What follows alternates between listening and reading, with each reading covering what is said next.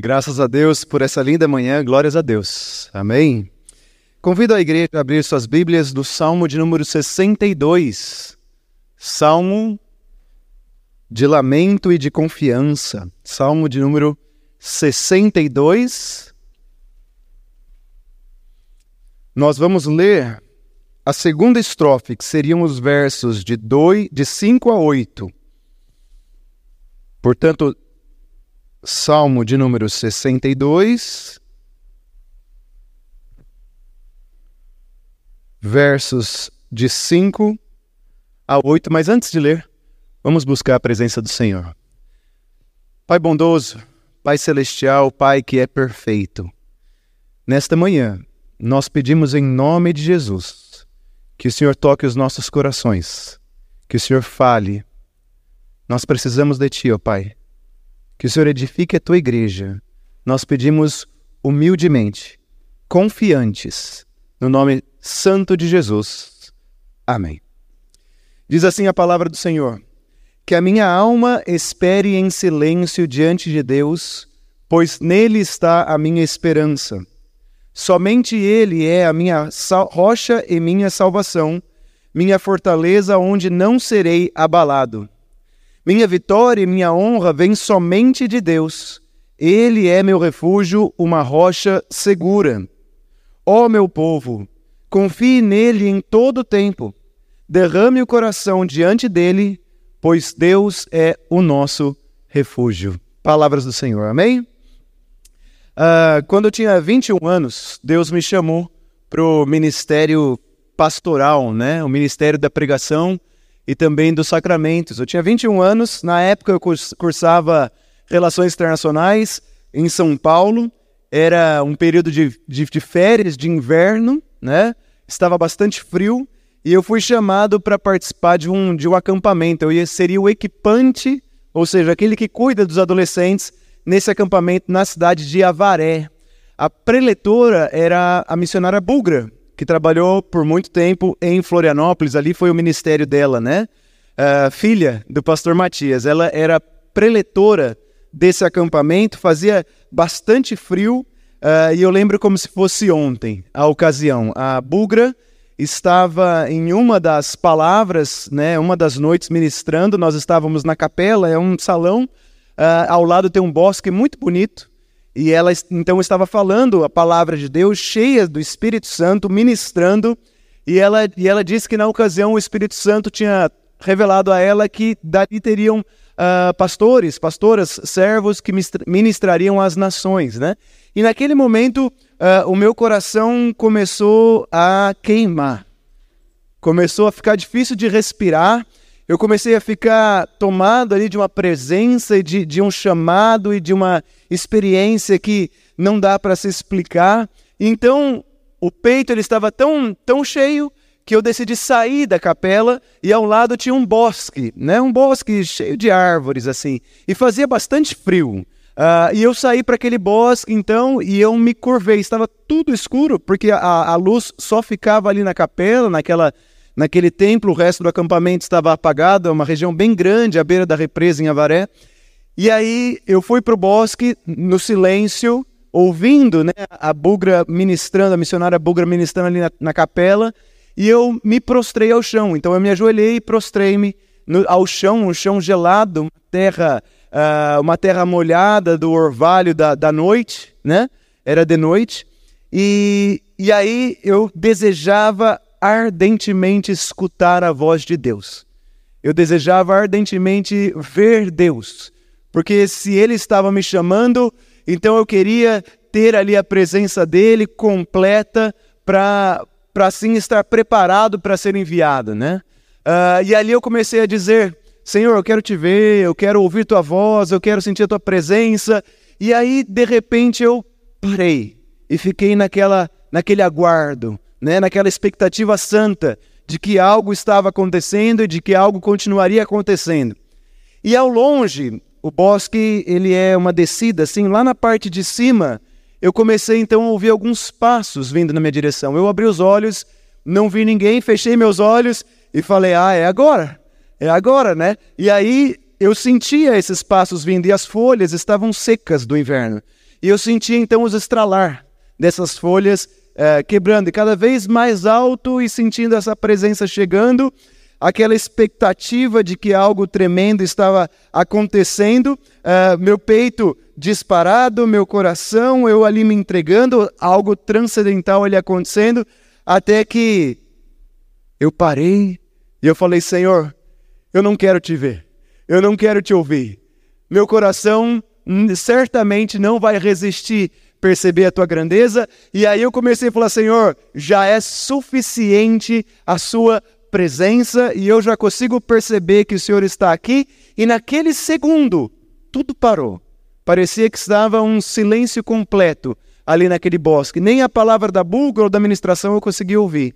E eu senti como que o abraço de Deus no silêncio, como quando uma mãe pega a criança ou adolescente no colo para que ela descanse, ou como uma mãe quando vai se despedir. Eu não sei se você já viveram essa experiência na rodoviária, o filho que vai pela primeira vez estudar numa outra cidade, né? Eu sou do interior, é muito comum quem mora no interior estudar na capital, né? E dar aquele último abraço que não tem nenhuma palavra, que é só em silêncio, como que um abraço de envio.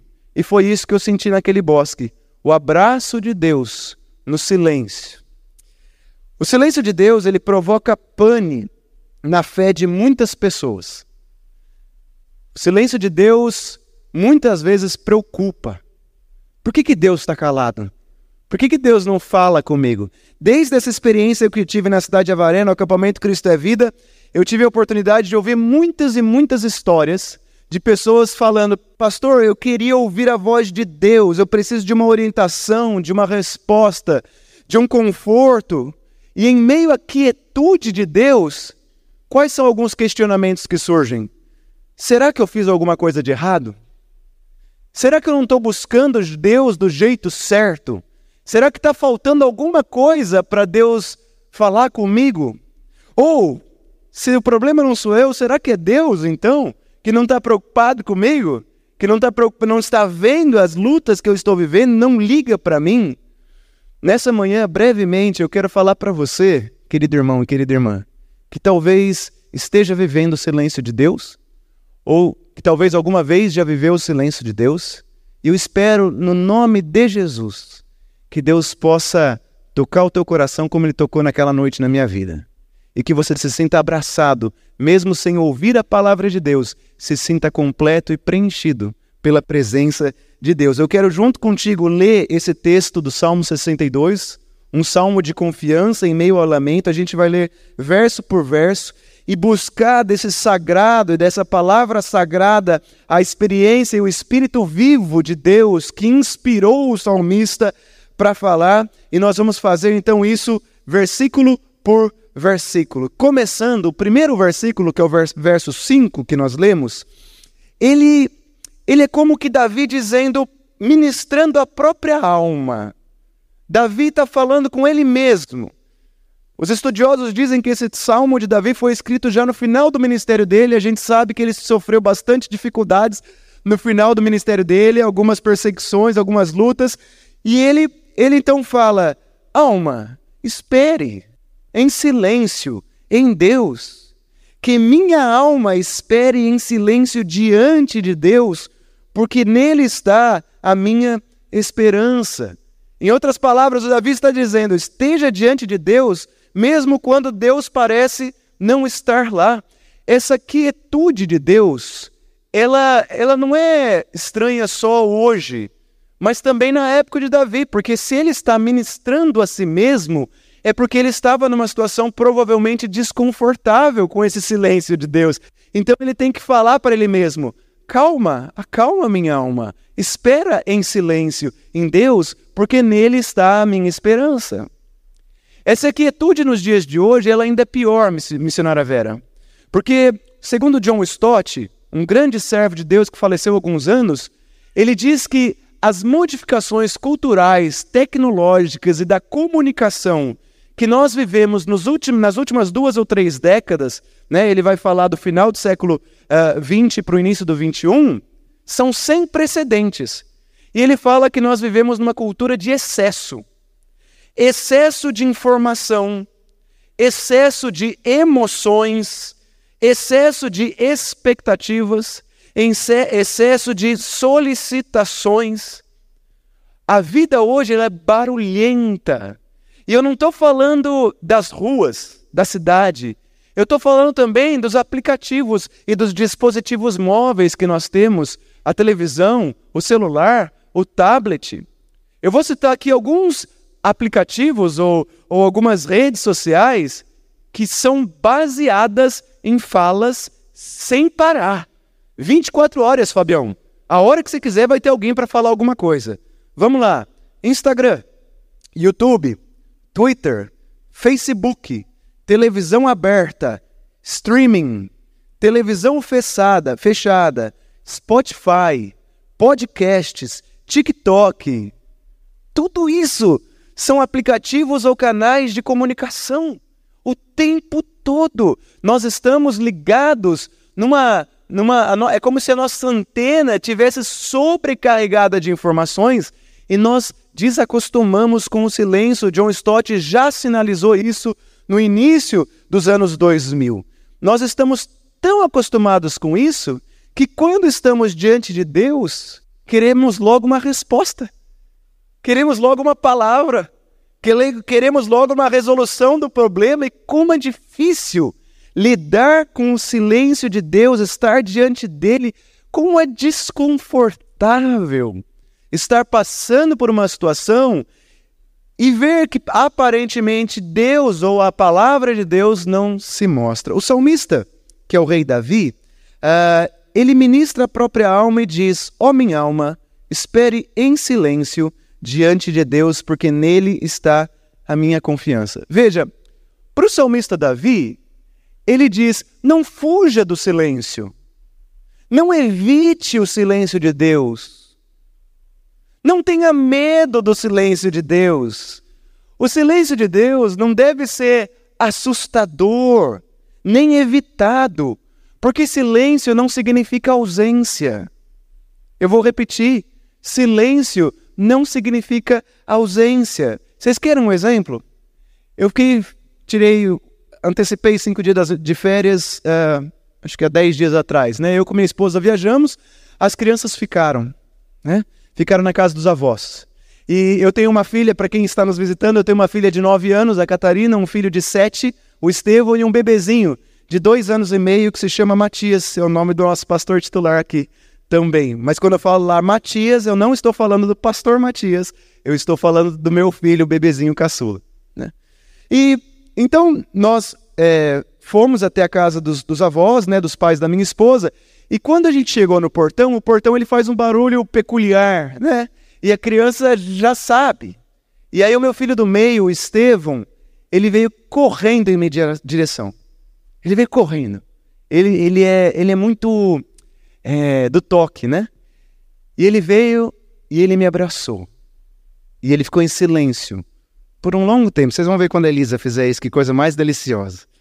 É, e ele me abraçou, os olhinhos dele cerrados, apertados, aquele abraço de Hulk, né? aquele abraço forte, e não precisou falar nada. Aliás, as palavras iriam atrapalhar. E naquele abraço, o meu corpo conectado com o corpo dele, é, o coração dele conectado com o meu coração, nós sentimos uma presença abundante de Deus, uma presença plena no silêncio. Porque o silêncio não é assustador, ou não deveria ser. O silêncio não significa ausência. O silêncio é também um espaço de trabalho, é também um tempo da vida. Uh, uh, Eclesiastes 3, 7 diz assim: há tempo de falar e tempo de se calar ou deixar de falar. Quanta coisa, querido irmão, se Deus está falando com você hoje que está em casa, Deus pode estar dizendo a você em meio ao silêncio, simplesmente estando presente, simplesmente tocando teu coração, fazendo arder o teu peito, quando, como meu peito lá em Avaré ardia no silêncio de Deus, porque já era suficiente naquela noite fria, talvez ele esteja curando, intercedendo com gemidos inexprimíveis, simplesmente estando ali. Por isso o salmista diz no, no verso 5 que nós estamos lendo agora: Aquieta minha alma diante de Deus no silêncio. O salmista Davi, ele parte da confiança, Débora. Ele confia. E o salmo diz: Bendito o homem que tem a sua confiança no Senhor. Bendito o homem que tem a sua confiança no Senhor. É, o silêncio de Deus não significa abandono, não significa desistência, não significa indiferença.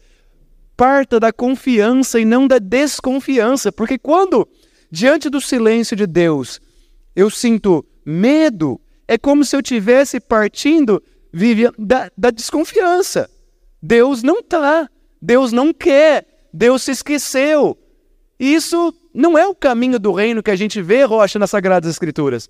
Agora, quando o salmista ministra a própria alma e fala, aquieta-te porque nele está a esperança, eu parto da confiança, da confiança de que está tudo sob controle. É como se Davi tivesse instruindo a própria alma, como que dizendo: Ei, que é isso, minha alma? Por que você está inquieta diante do silêncio de Deus, sendo que Deus está aqui? Veja, a audição não é o único sentido que Deus nos deu para nos relacionarmos com Ele e com o mundo. Temos também, por exemplo, o toque. Várias passagens Jesus fala sobre o toque. A, a, a mulher do fluxo de sangue, em Marcos capítulo 5, verso 31, Jesus pergunta: Quem me tocou? Porque de poder saiu dele. O toque, que é um outro sentido, diferente da audição e da visão, ele requer proximidade. Eu posso ouvir um youtuber que está lá nos Estados Unidos falando, mas para eu tocar essa pessoa, eu tenho que estar na órbita dela, correto? Eu tenho que estar próximo a ela. O abraço, o colo, o enxugar as lágrimas, tudo isso exige presença. Por isso, esteja diante de Deus, mesmo quando Deus parece não estar lá. Amém? Vamos para o próximo versículo? Aí ele continua. Verso 6. No verso 6 ele diz assim: Somente Deus é a minha rocha e a minha salvação, a minha fortaleza onde não serei abalado. Não é isso? Ah, obrigado, Carol. Pode isso, deixar aí. Veja, a palavra de Deus diz que nós somos um misto de barro e sopro divino. Gênesis 2:7 diz: O Senhor Deus formou o homem do pó da terra, fez ali do barro e soprou em suas narinas o fôlego de vida, e o homem se tornou um ser vivente. Sobre essa passagem, Fabião e Isa, especificamente, tem um poeta português chamado José Tolentino de Mendonça que diz, abre aspas, quando Deus nos despertou para a vida, caminhamos como que tateando a sua presença, e aí ele cita Hebreus 11, 27, que diz referência, faz referência a Moisés na saída do Egito, que diz, como se víssemos o invisível. Tateando, vendo, a Deus ninguém nunca ouviu em sua plenitude, porém a sua presença nos toca e dá sentido. Ó, oh, tem uma passagem em Jeremias, fiquem comigo aqui. Jeremias capítulo 18, verso, verso 2, que diz assim: Deus diz a Jeremias: Levanta-te, desce à casa do oleiro, pois lá te farei ouvir as minhas palavras. Ah, há um sentido de uma palavra de Deus que se colhe apenas na oficina do oleiro, contemplando incessante, a incessante dedicação das mãos do oleiro, mesmo quando ele está em silêncio. Nós não somos rocha, nós somos barro. A nossa força não está em nós. Então, quando o salmista fala: Aquieta minha alma em silêncio no Senhor, porque nele está a minha esperança, a partir do verso 6 ele começa a dar a razão do porquê ele pode descansar. E a primeira razão é: eu sou de barro, eu sou pó da terra com o sopro divino, mas a minha rocha, que daí é segura, e a minha salvação, ela é o Senhor. Quero contar mais uma história para esse ponto. Essa noite, essa noite não, essa semana, o Matias, o meu filho caçula, ele, ele teve um pesadelo. Leia, ele teve um pesadelo e começou a chorar no meio da noite. E aí era a minha vez de, de acordar. Lembra o filme do Rei Leão? Tem o Rei Leão e a esposa, né? Falar, ah, até seis horas da manhã é você. Era a minha vez. E aí eu fui lá pro quarto. Eu pergunto a vocês, o que, que o Matias queria? Que eu fizesse assim, ó, com as duas mãos para trás e falasse, filho, tá tudo bem, pode dormir. É isso que ele queria? O que, que ele queria? Cola. O que, que eu fiz? Me abaixei, peguei ele, pus ele no colo, não falei uma palavra, Norine. Eu pus ele no colo e devagarzinho, balancei. O coração dele foi, estava disparado, né? Começou a se acalmar. Eu comecei, ele sentiu talvez a minha respiração. De repente a respiração dele começou a ficar profunda, sabe? Quase que com um ronco, assim, né? Sim, profundo. E ele dormiu de novo e eu coloquei ele na cama. Sabe por quê? Porque para o Matias, a rocha dele, diante de um pesadelo, é o braço do pai. Hoje é dia dos pais. Quem que é o nosso pai celestial? Quem que é o nosso pai? É ele, é o Senhor Deus. E ele pega-nos na mão, como no colo, como uma rocha, e nele nós de barro, frágeis, abraçados pela presença dele, nos sentimos plenamente seguros, meu irmão.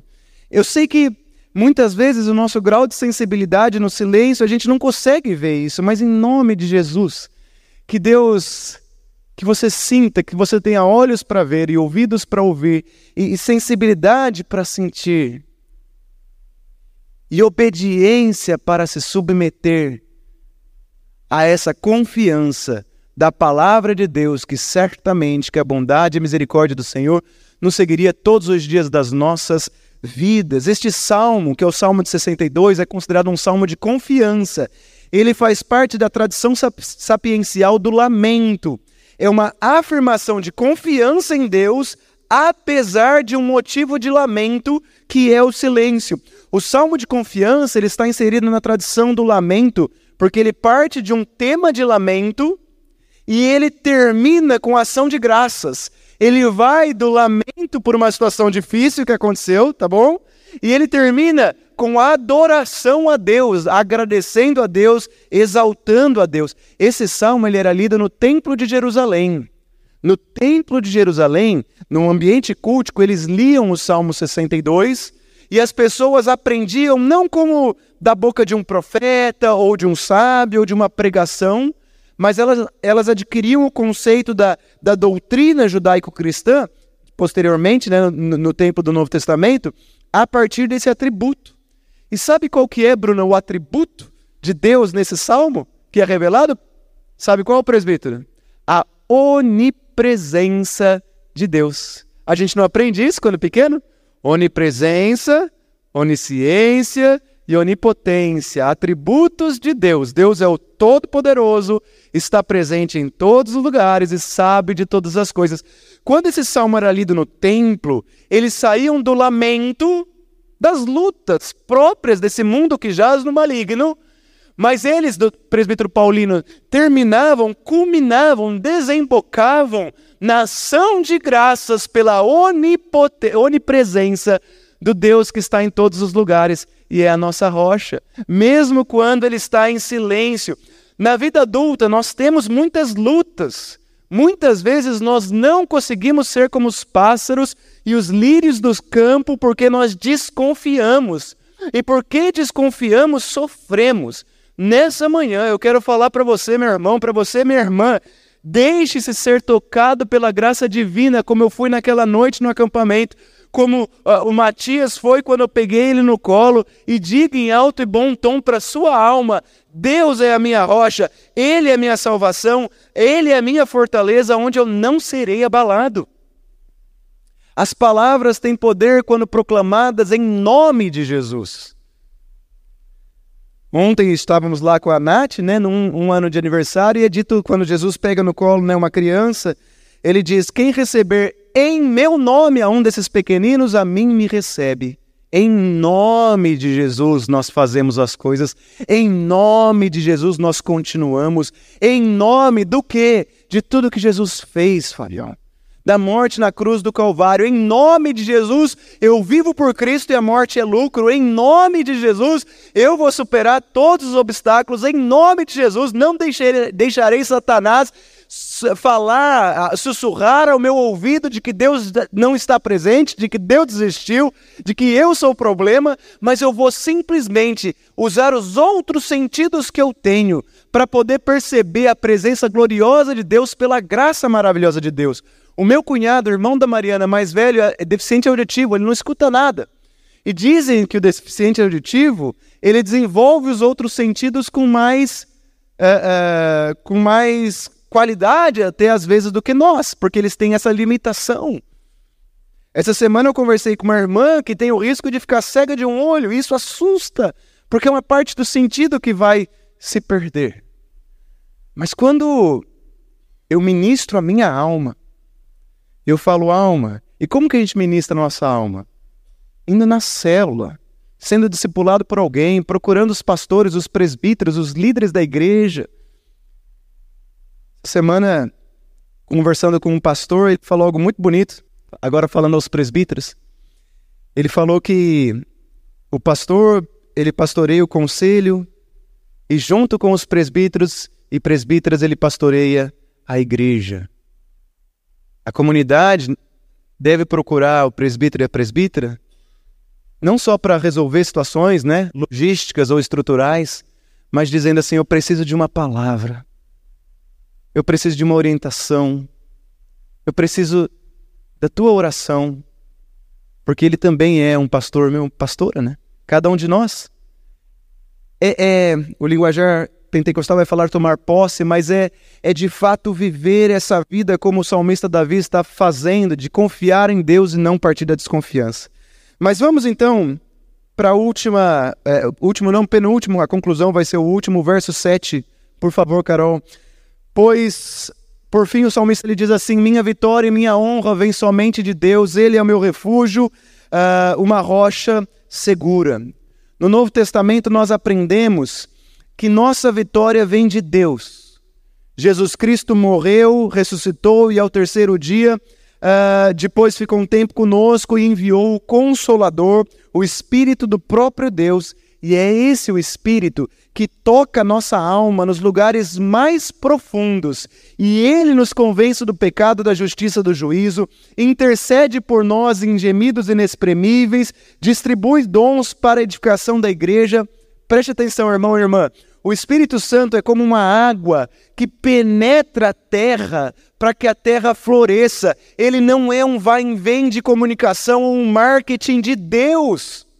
O Espírito Santo não é um marketing de Deus, ele não é um vai e vem de comunicação, como nós estamos acostumados com YouTube, Facebook, Instagram, esse, esse excesso de emoções, excesso de informações, excesso. Por quê? É tão difícil às vezes ficarmos em silêncio na presença de Deus, deixando que a água vagarosamente entre na terra, rasgue a terra, o barro que está no nosso coração, fomos feitos de barro, e comece a gerar uma vida onde tudo se faz novo e vai transformando. Ele toca no mais profundo do nosso ser de uma forma inenarrável, uma forma que nos instrui, porque o Espírito Santo nos guia, nos instrui e, como um fogo, ilumina a nossa vida, santifica, restaura. Na tradição farisaica, na época de Jesus, existia uma cerca para os intocáveis, os leprosos. Mas Jesus ele estende as mãos e toca o intocável, o puro toca o impuro e purifica o impuro. O leproso tinha naquela época a obrigação de viver longe, fora das povoações, fora das pessoas, e quando chegasse na cidade tinha que avisar todo mundo que estava chegando. Né? E aí em Lucas 5,12, um leproso diz assim: Senhor, se tu quiseres, podes purificar-me. E aí Jesus vai, toca a sua mão e purifica e manifesta poder. Ele é encontrado, ele é tocado, ele é assumido, ele é aceito, ele é resgatado com a sua humanidade restaurada. Nessa manhã, olhando para essa vitória e honra, essa vitória e honra é a presença do Espírito nas nossas vidas. E quando nós fomos batizados, né, a Elisa no tempo dela vai ser batizada, quando nós recebemos ali a presença do Espírito Santo, Deus cela em nós a presença dele. E aí nós crescemos e nos enchemos do Espírito Santo. Você, querido irmão e querida irmã, indo para o final já, que talvez esteja sofrendo com o silêncio de Deus, eu quero te dizer nessa noite que Deus está ao seu lado. A luz das Sagradas Escrituras que se abrem e que eu medito e que nós meditamos dia a dia, tudo que ela revela para nós sobre Deus aqui é suficiente. E aqui diz que Ele não nos desampara, que Ele está, que Ele toca, que Ele fala quando Ele quer, que há tempo para tudo.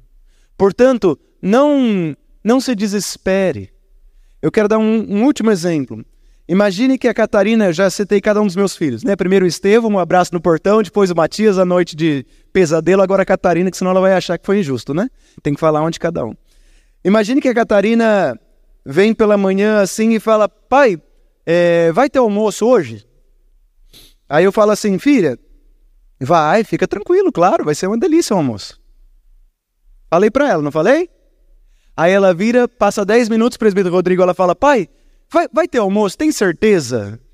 Tenho, filha. Vai ter almoço?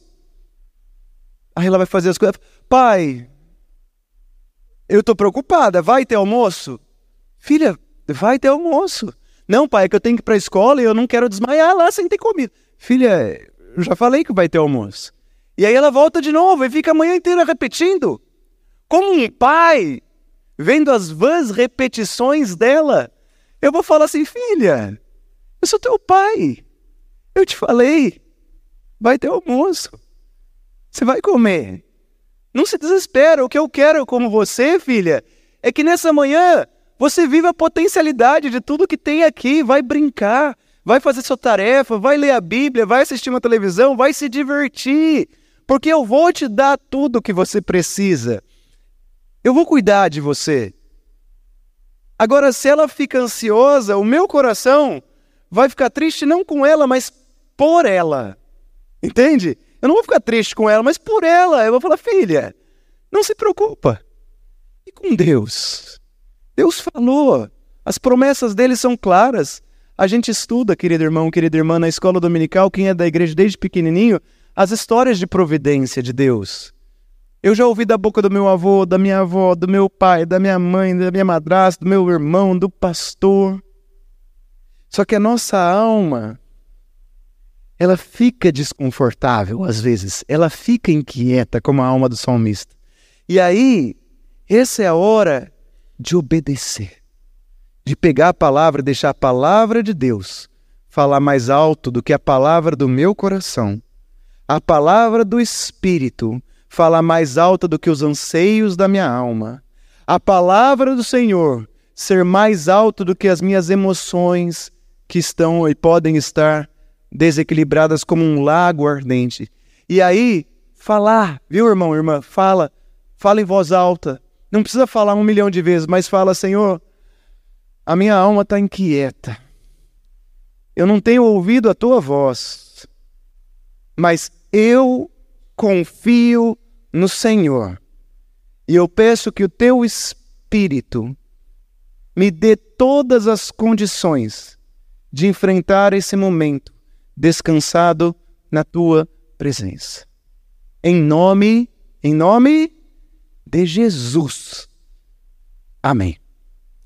Que a gente possa ter essa força do salmista Davi de sair do lamento e culminar na ação de graças, sair do pranto e terminar sorrindo. E o desafio para nós, discípulos de Jesus, que fazem discípulos de Jesus, é lembrar a nós mesmos e ensinar aos novos convertidos a cultivar um tipo de vida que esteja na órbita de Jesus, que não use só o ouvido, porque eu estou cheio de ouvir tantas coisas nesses aplicativos e dispositivos móveis que eu me submeta à luz da palavra do servo John Stott e descanse também no Senhor, que eu saia de um piloto automático de crenças vazias, baseadas na desconfiança, numa relação utilitária com Deus, aonde eu vou agradecer e glorificar a Deus, sei apenas ser, Ele satisfazer os desejos do meu coração, ou ele resolver os problemas que eu entendo. Saia desse caminho em nome de Jesus e se curve num caminho de confiança onde o Espírito vai descendo como uma água e fazendo brotar a vida no teu coração, para que você possa desfrutar plenamente dessa presença que alegra os olhos de Deus. Eu tenho percebido que se tem uma coisa que alegra a Deus, Rocha, é a fé. Todo, todo o texto que eu tenho lido ultimamente mostra como Jesus até parece que se surpreende com a fé. Olha isso, nunca vi tamanha fé. A tua fé te salvou. Que fé? Ele se alegra porque sem fé é impossível agradar a Deus. Então, parta da fé, peça a Deus fé. E aí ele termina, Carol, e agora é minha conclusão. Ó oh, meu povo, confia. Aí ele deixa de falar para a própria alma. Tá vendo, Loa? No verso 8, ele não está mais falando com ele, agora parece que Davi está falando com a congregação. E é isso que acontece quando é lido esse texto no templo. Ó oh, meu povo, agora está falando com o povo, não mais com a alma, né? Confie nele, às vezes. É isso que está escrito? Confie nele em todo tempo. Derrame, derrame o teu coração aonde? Diante dele, pois Deus é o nosso refúgio. E aí tem um interlúdio. Esse salmo ele é assim, agora é a hora de ficar quieto. Sabe? É o selar. É a hora de deixar agora isso entrar na nossa alma. Você já sentiu a presença de Deus? Deixe-se tocar pela presença de Deus. Lamentações 3, 24 a 26 diz assim: Bom é o Senhor para os que esperam por Ele, para a alma que o busca. Bom é ter esperança e aguardar em silêncio a salvação do Senhor. E Atos 8,32 diz assim: Jesus foi levado como ovelha para o matadouro, e como cordeiro mudo diante do tosquiador ele não abriu a boca.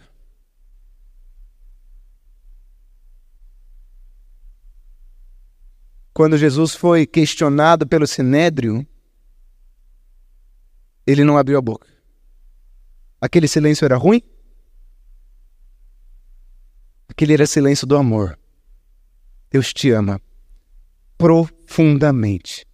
E tudo que ele faz é por amor, porque isso é tributo dele.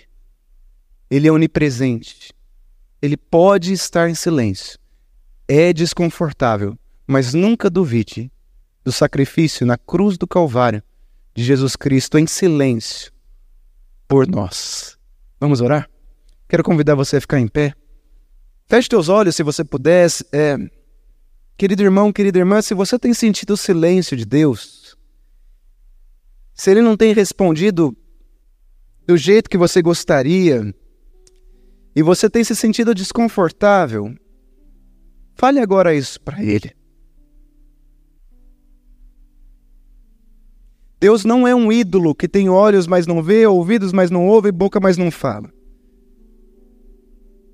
Ele não é um conceito, ele não é uma ideia, ele não está preso no, nas folhas frias de um impressas, mas ele está aqui agora. E essa palavra ele trouxe para você.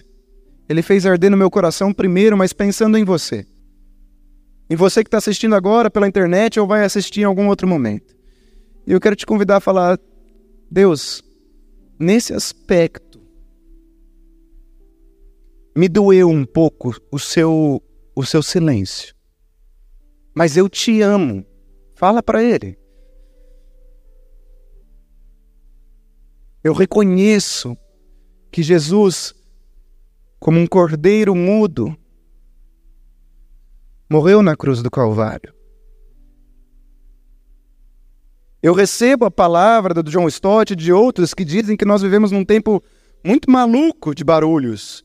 E às vezes eu quero ter uma relação com o Senhor como, como eu tenho com o YouTube, com o Facebook, com o Instagram, querendo uma resposta e já uma postagem e já e eu sei, Pai, que as coisas não são assim, que o Senhor tem o seu tempo, o seu kairos, o tempo oportuno em que o Senhor está fazendo.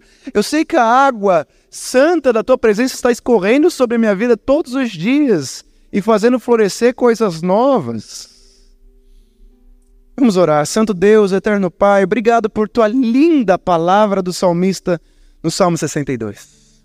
Obrigado, Pai, porque nessa manhã o Senhor nos lembra de ministrar nossa própria alma como discípulos do Senhor Jesus que fazem discípulos. O Senhor nos lembra a colocar o nosso coração no lugar certo. O Senhor nos lembra a confiar. O Senhor nos lembra, Pai, a descansar, porque a nossa esperança está no Senhor, porque nós somos de barro, Pai.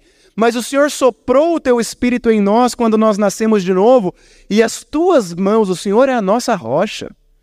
Pai, que nós possamos levantar os nossos rostos e exaltar ao Senhor com ações de graças, e que nós possamos andar como aqueles que sim sofrem lutas, que sim têm espinhos na carne, mas que glorificam ao Senhor mesmo na prisão, cantando e entoando louvores. Ó oh, Pai, ajuda em especial aqueles que têm sofrido com o teu silêncio. Ajuda-os, ó oh, Pai, a dar fruto em tempo e fora de tempo. E que no grande dia em que o Senhor dar uma palavra, que essa palavra faça transbordar a glória do Senhor. Ó oh, Pai, toda honra, toda glória, todo louvor sejam dados a Ti. Nós re reconhecemos a Tua grandeza, a santidade, a beleza da Tua santidade. Nós reconhecemos, ó Pai, que o Senhor é tudo para nós, que é o Senhor quem renova as nossas forças, que é o Senhor quem nos guia, e quando nós não somos capazes de orar por nós mesmos, em gemidos inexprimíveis, o Senhor intercede por nós. Obrigado, Senhor. Abençoa a tua igreja, abençoe os pais aqui e ajuda-nos a andar firmes na jornada que nos foi confiada até o dia em que o Senhor virá como um relâmpago em que o Senhor chamará o teu povo para a glória celestial, e aí nós vamos poder finalmente estar plenamente na tua presença. Nós oramos no nome santo e precioso de Jesus, agradecidos pela palavra. Amém e amém.